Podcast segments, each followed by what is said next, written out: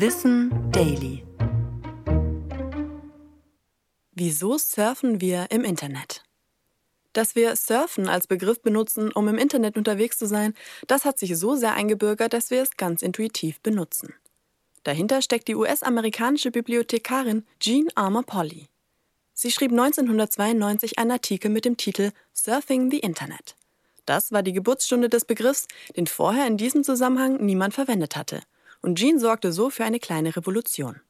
Und das, obwohl sie aus einem ganz simplen Grund auf den Begriff kam. Als sie den Artikel verfasste, lag ein ganz übliches Mauspad neben ihrem PC.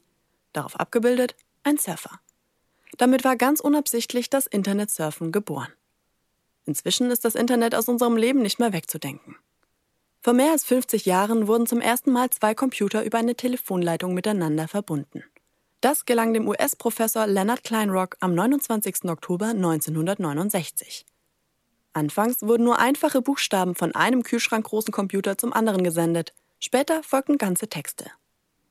Mit der Zeit wurden immer mehr Computer miteinander verbunden. So konnte man durch das Internet jederzeit Nachrichten versenden.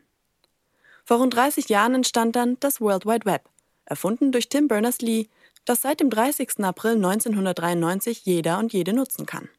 Heute tun das mehr als die Hälfte aller Menschen.